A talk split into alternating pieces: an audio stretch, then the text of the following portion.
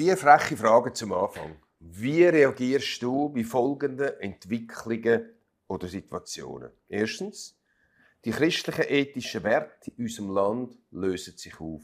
Wie reagierst du? Dann, die Regierung in unserem Land macht aus deiner Sicht gröbste Fehler. Was ist deine Reaktion? Du liest von Fehltritt von einem berühmten Pastor. Was ist deine Reaktion? Deine schwierige Vorgesetzte, Vorgesetzte wird fristlos entlassen.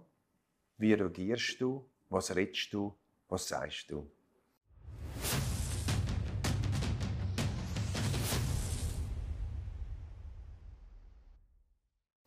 Schön bist du dabei beim Thema Glauben, Leben in dieser Zeit, wo wir stehen.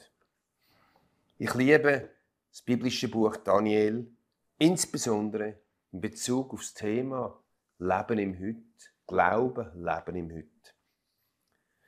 Kurz die Ausgangslage im Buch Daniel. Trotz stärkster Warnungen von Gott durch Propheten haben sich die Könige und die religiöse Elite von Juda, von Jerusalem, von Gott abgewendet, haben Götzen angebetet und alle Gebote vom Allmächtigen aufs Gröbste ignoriert. Sie haben größtes Unrecht da. Folge war Gericht von Gott. Und das hat bedeutet Deportation auf Babylon in drei verschiedenen Wellen. In einer der ersten Wellen war auch Daniel dabei mit seinen drei Freunden. Vier Männer vom Glauben und vom Gebet. Der Daniel und seine vier Freunde haben nichts dafür. Was haben sie gesagt? Wie haben sie reagiert? Hat der Daniel gesagt, du, äh, sind die letzten Halbschuhe, was machen die eigentlich? Jetzt werde ich auch noch deportiert, ich habe gar nichts dafür. Wenn sie mich gefragt hätte, hätte ich schon gewusst, wie es geht. Hat er ausgerufen, hat sich aufgelehnt, hat sich erhoben über sein Volk? Oder wie hat er wirklich reagiert? Das erste ist, der Daniel hat aufs Wort Gottes geachtet. Wir lesen im Buch Daniel, Kapitel 9, Vers 1 bis 2. Im ersten Jahr des Darius, des Sohnes des Ahasveros, aus dem Stamm der Meder, der über das Königreich der Chaldäer König wurde. In diesem ersten Jahr seiner Regierung achtete ich, Daniel, in den Büchern auf die Zahl der Jahre, wovon der Herr zum Propheten Jeremia geredet hatte, dass Jerusalem 70 Jahre lang wüst liegen sollte. Daniel ist da schon reife 80 Jahre alt. Und noch immer hat er offenbar regelmäßig die Schriften der Propheten und die ersten fünf Bücher Mose studiert. Er hat darauf geachtet und gesehen, was im Prophet vorausgesagt worden ist. Er hat gelesen, dass ja die Deportation schon vorausgesagt war. Er hat aber gelesen, dass nach 70 Jahren das Volk wieder zurückkehren könnte. Ja, und jetzt? Hey, mit 80 und Top-Job im babylonischen Reich. Da kannst du zurücklehnen und sagen, geht mich eigentlich nichts mehr an. Ich habe meinen Job gemacht. Selber schuld. Wir müssen selber schauen. Und ja, wenn Gott das Volk wieder zurückbringen will, dann soll er doch. Nein, Daniel hat sich keine Ruhe gegönnt. Er ist in Action getreten. Aber die Frage ist, wie ist er in Action getreten? Zuerst sehen wir, dass Daniel angefangen hat zu beten. Kapitel 9, Vers 3. Und ich wandte mein Gesicht zu Gott, dem Herrn, um zu beten und zu flehen mit Fasten in Sack und Asche. Der Daniel ist so betroffen von der Situation von seinem Volk, dass er es immer noch nicht zurückkehren konnte, dass er gefastet hat. Sack und Asche ist ein Bild seiner Zeit für grösste Trauer. Der Daniel war traurig über dem, was war und es hat ihn ins Gebet getrieben. Bewegt dich auch etwas, wo völlig falsch läuft in unserem Land, oder mit Menschen sonst um dich herum? Lass du deinem Ärger freie Bahn? Schreibst genervte Lesebriefe? Oder rufst aus an deinem Arbeitsplatz? Geschieht ihm recht, wenn gekündigt worden ist? Oder? Könnte es ja sein, dass wir könnten das gleiche machen wie Daniel, nämlich beten. Die Frage ist einfach, wie hat denn der Daniel gebetet? Der Daniel hat den Gleisigen von seinem Volk beim Namen genannt. Kapitel 9, Vers 5. Er sagt, wir haben gesündigt, Unrecht getan, sind gottlos gewesen und abtrünnig geworden. Wir sind von deinen Geboten und Rechten abgewichen. Der Daniel beschönigt nichts. Er steht dazu und sagt, jawohl, der gröbste Fehler und Gott hat recht gehabt. So viel Mal sind wir gewarnt worden. Er beschönigt nichts. Auch wir, wenn wir mit dem, was uns nervt, was uns um, wir finden, es geht dann gar nicht, oder? Wir müssen das nicht beschönigen. Wir können mit Gott darüber reden. Nur die Frage ist, wie reden wir darüber? Über das, was andere aus unserem Volk, aus unserer Schweiz verbockt haben. Da muss ich sagen, was jetzt kommt, das hat mich getroffen. Und hat mir selber Fragen gestellt, wie bete ich denn? Wie reagiere ich wirklich? Denn Daniel hat sich unter die Schuld von seinem Volk demütigt. Vers 9 und 10. Dein aber Herr, unser Gott, ist die Barmherzigkeit und Vergebung, denn wir sind abtrünnig geworden und gehorchten nicht der Stimme des Herrn unseres Gottes, dass wir nach seinem Gesetz gelebt hätten, dass er uns durch seine Knechte, die Propheten, vorlegte. Was ist jetzt das? Der Daniel hat gar nicht dafür. Der Daniel war ein rechtschaffener, ein frommer Better. Und wie redet er da? Er sagt, wir haben gesündigt. Wir haben Fehler gemacht. Der Daniel überhebt sich nicht über die Schuld von seinem Volk, sondern er stellt sich mit hinein und sagt, wir, wir haben Fehler gemacht, wir haben gesündigt. Er stellt nicht die anderen schlecht an, sondern sagt, ich bin ein Teil vom Volk.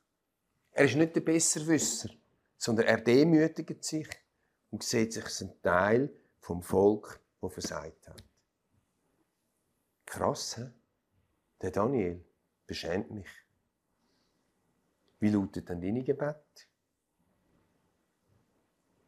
Wie bettest du über die Situationen?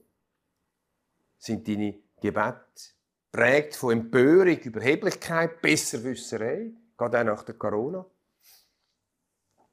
Und dann macht er Daniel noch etwas. Und das ist für mich sehr zentral. Vers 18 und 19. Neige dein Ohr, mein Gott, und höre. Tu deine Augen auf und siehe unsere Verwüstung und die Stadt, die nach deinem Namen genannt ist. Denn wir liegen vor dir mit unserem Gebet, nicht aufgrund unserer Gerechtigkeit, sondern aufgrund deiner großen Barmherzigkeit. Der Daniel macht Fürbitte für sein Volk. Menschen, die Fürbitte tun für ihr Volk, sind Menschen, die von Gott gesucht sind. Hesekiel 22, 30 ist ein Vers, wo uns auch treffen könnte. Dort sagt Gott, du der Prophet, ich suchte unter ihnen und dem Volk, auch unter der religiösen Elite, ob jemand eine Mauer ziehen und in die Bresche vor mir treten würde. Bresche, in Riss treten werde. Gott sucht also Menschen, die in Riss treten. Nicht auf dem Riss oben hocken und runterschauen und sagen, du warst schon noch dumm gewesen. Oder machen die dort unten? Sondern Daniel will, der Gott sucht Menschen, die da in Riss mit drin. Und jetzt steht im Ezekiel aber, und ich lese den Vers nochmal und jetzt fertig, ich suchte unter ihnen, ob jemand eine Mauer ziehen und die Bresche vor mir treten würde für das Land, damit ich es nicht vernichten müsste, aber ich fand keinen. Er hat keinen gefunden. Wahrscheinlich hat alle ausgerufen. Wahrscheinlich haben es alle besser gewusst. Das haben alle gesagt, die da oben keine Ahnung. Die haben uns ein Zeichen geritten. Gott sucht Menschen, die in diesen Rissen stehen. Das in Riss treten sehen wir an verschiedensten Stellen in der Heiligen Schrift. Zum Beispiel die Jeremia sagt, ach Herr, wenn unsere Sünden uns verklagen, so hilf doch um deines Namens willen. Auch in Jeremia steht in Rissi, er überhebt sich nicht, er stellt sich drunter und trainiert. In einer Demut. Oder ich denke Mose. Ha, wo Gott zu Mose gesagt hat, weißt du was, Mose? Ich habe das Volk satt. Weg mit denen, aus deinen Nachkommen mache ich ein neues Volk. Hätte Mose können denken, endlich Gott, hast du es gecheckt? Uh -uh. Er ist in Riss getreten für sein Volk, mehrmals. Und hat Gott um Vergebung gebeten. Hat sich aber nicht überstellt. Oder, wo Miriam in Aussetzung geworden ist, hat er um Heilig gebetet und nicht gesagt, recht gescheitert. Ich denke an Nehemia, ganz am Anfang vom Buch Nehemia. Der Nehemia war auch in Babylon. Und dort ist Kund gekommen, dass Jerusalem platt ist. Und es hat ihn so mögen. Und er hat predigt, er hat betet, er hat gefasst und ist in Riss getreten für sein Volk. Auch er. Trotz seinem guten Job. Trotz seiner Gottes Glauben. Trotz seinem guten Leben. Hat er sich nicht überhoben. Und das allergrößte Vorbild für ihn Riss treten, das ist Jesus. Denn Jesus tritt für mich und für dich in Riss. Da heißt es im Hebräer 9,24, Christus ist schließlich nicht in eine von Menschenhand gemachte Nachbildung des wahren Heiligtums hineingegangen, sondern in den Himmel selbst, wo er sich unmittelbar bei Gott für uns einsetzt. Ein komplizierter Satz. Der heißt, dass Jesus nicht in die Synagoge gegangen ist oder irgendwie wie ein Vermittler in Nachbildung vom wahren Heiligtum, sondern er ist in den Himmel gegangen, aufgefahren. Und er steht wie Gott, mal Mächtige, sein Vater, für dich und mich, für unsere Fehler in Rissien. Was für ein Vorbild. Was für ein Vorbild.